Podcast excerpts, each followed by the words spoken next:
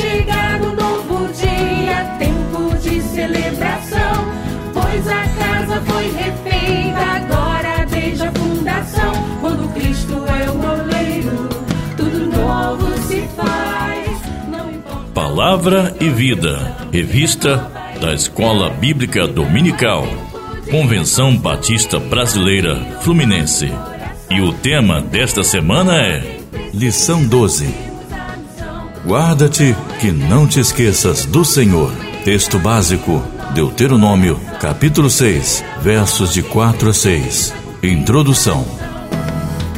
Onde solidão havia, renasceu a comunhão, sonhos que perdidos. Na lição de hoje, faremos uma análise panorâmica sobre o quinto livro da Bíblia, o livro de Deuteronômio. Este livro tem uma preciosa mensagem. A importância da obediência ao Senhor e a necessidade da continuidade de fazer o Senhor conhecido pelas nações que seguirão a nós. Primeiro ponto: a reiteração da lei.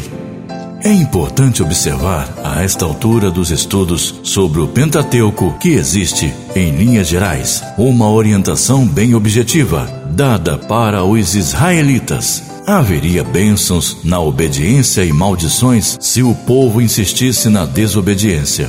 Assim, o povo deveria escolher se iria servir fielmente ao Senhor, que os tirou com o braço forte da escravidão do Egito e os sustentara até então, ou aos deuses das nações vizinhas. Portanto, a grande ênfase no Pentateuco são as bênçãos concedidas pela obediência e as maldições que seriam o resultado da desobediência. O último livro do Pentateuco, o livro de Deuteronômio, termo de origem grega, que significa a segunda lei, é um resumo de tudo que o povo tinha experimentado até aquele momento e também uma exortação ao povo no sentido de que as próximas gerações deveriam cumprir fielmente todos os mandamentos, estatutos e preceitos do Senhor.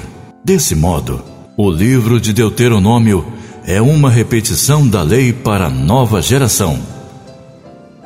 O livro também relata os últimos acontecimentos da vida de Moisés e a passagem da liderança para Josué, seu assessor. Outra consideração importante sobre o último livro de Moisés é a sua ligação com os livros históricos posteriores, pois mostra a preparação do povo para a entrada na terra prometida. Nele, Moisés reiterou os preceitos da lei nas fronteiras de Canaã para a nova geração, nascida durante a jornada pelo deserto e prestes a entrar na terra prometida, de modo que pudessem desfrutar das bênçãos de Deus em seu novo lar.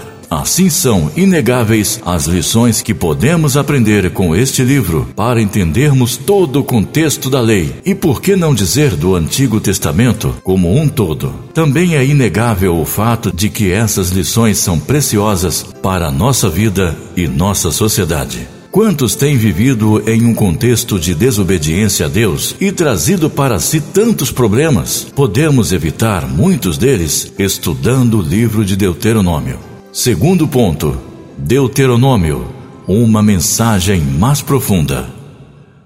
Não obstante, em uma leitura muito especial, muito superficial do livro de Deuteronômio, poder-se-ia afirmar que se trataria apenas de uma simples recapitulação de todos os princípios já apresentados em Êxodo, Levítico e Números.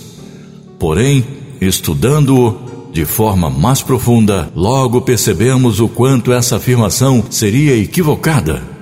É bem verdade, como já afirmamos, o livro contém um resumo de tudo aquilo que fora dito anteriormente, mas a ênfase do livro é muito mais do que apresentar preceitos, mas sim insistir na motivação correta em obedecê-los. Por conseguinte, não é sem razão que no livro de Deuteronômio há uma enorme incidência da palavra coração. Moisés exorta o povo, deixando claro que as bênçãos vêm quando o coração está alinhado com os propósitos de Deus. O coração deles devia estar cheio de amor a Deus e da Sua palavra, a fim de que possuíssem a terra prometida e desfrutassem dela. Caso contrário, a ação resultante de um coração mau e perverso atrairia inúmeras maldições para si e para o povo. A concepção de que não só a atitude de obediência fosse importante, mas também a motivação correta para a obediência seria imprescindível. É muito comum para compreendermos hoje. Porém, para um povo que viveu escravizado no Egito e que perdera durante esse tempo contato com o Deus verdadeiro, não seria tão simples. Eles viviam em um contexto pagão de oferendas aos deuses no intuito de obter favores destes. Por sua vez, o Deus de Israel não aceitaria receber bajulações para abençoar o seu povo. Ele só aceitaria a verdadeira obediência vindo de um coração sincero. Assim podemos ver que as intenções na obediência é a tônica do livro. Jesus ensinou sobre isso no Sermão da Montanha, e não é sem razão que o livro de Deuteronômio é citado mais de 80 vezes no Novo Testamento, segundo J. A. Thompson. Nenhum outro livro da Bíblia exerceu maior influência sobre a religião, no lar e na vida pessoal em todos os tempos. Terceiro ponto: Deuteronômio, seus propósitos e razões. Uma importante observação no livro de Deuteronômio é a sua sincronia com o relato da criação e a queda do homem no Gênesis. Assim como os nossos primeiros pais, eles também receberam a promessa de viver uma terra deleitosa, receberiam bênçãos se fossem obedientes e seriam expulsos da terra caso desobedecessem ao Senhor que os formou como povo. Essa sincronia é importante, pois revela um traço importante do próprio autor no Pentateuco, que provavelmente via o momento que o povo estava prestes a viver e relacionava isso com o passado. Não obstante, podemos observar que Moisés reafirmou a lei justamente na ocasião em que Israel estava posicionado na fronteira de Canaã, no limiar da terra, por outras razões importantes. Em primeiro lugar, precisamos lembrar que Moisés estava diante de uma nova geração. A anterior morrera no deserto, com exceção de Josué e Caleb, e a nova geração precisava ouvir a lei novamente. Em segundo lugar, porque a melhor forma de preparar-se para o futuro é entender o passado. Assim seria muito importante que Israel conhecesse os erros e caminhos que os levaram até aquele momento e de como a mão do Senhor lhes fora favorável. Lembrar-se disso seria imprescindível pois o povo estava prestes a entrar na terra prometida e tornar-se uma nação assentada em uma nova terra e dependeria da bênção de Deus para serem felizes e prósperos. Em terceiro lugar, é importante lembrar que o grande líder Moisés estava para morrer e precisava passar a liderança para Josué, aquele que, pela mão do Senhor, realizara sinais e maravilhas no Egito e que os conduzirá até ali sabia da importância da obediência do novo líder a Deus e suas leis. Disso dependia o sucesso da nação. Por isso, mas não menos importante, a repetição da lei era imprescindível, pois Israel enfrentaria vários problemas distintos, assim como Moisés advertiu-os em relação a esses perigos, transmitindo-lhes, através da reiteração da lei, a maneira de serem bem-sucedidos. Uma importante lição que podemos extrair nas razões acima mencionadas diz respeito ao fato de que muitas vezes nós precisamos ser mais lembrados do que ensinados. Quantos sermões são ensinados e aprendidos ao longo da vida, mas parecem que alguns ainda não compreenderam a necessidade de mudança, compromisso e santificação. Por isso, é sempre bom relembrar as palavras do Senhor e seguir os seus caminhos para você pensar e agir. Deuteronômio nos ensina sobre a importância de lembrarmos-nos do nosso passado, de olharmos para trás e ver de onde vivemos e para onde vamos.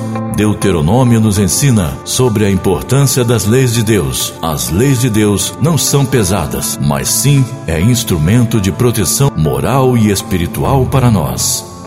Deuteronômio nos ensina a importância de conhecermos a Deus e adorá-lo, pois só existe um Deus sobre o céu e a terra. Este deve ser adorado. Deuteronômio nos ensina como é importante conhecermos e persistirmos em conhecer a palavra de Deus. Desta maneira, aprendemos o quanto nos é imprescindível obedecê-lo. Deuteronômio nos ensina o quanto Deus deseja que nos lembremos da nossa caminhada com Ele, sobre os nossos altos e baixos, os triunfos e fracassos, o comum e o extraordinário na vida. Deus te abençoe e bom estudo. Leitura diária. Segunda, Deuteronômio 6, versos de 4 a 6. Terça, Deuteronômio 4, 37. Capítulo 7, versos de 6 a 13. Quarta, Deuteronômio 10, versículo 12. Capítulo 11, versículo 1. Quinta, Deuteronômio 30, verso 6 e 16, verso 20.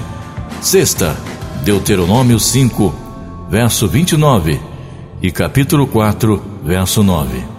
Sábado, Deuteronômio, capítulo 5, versos de 1 a 33.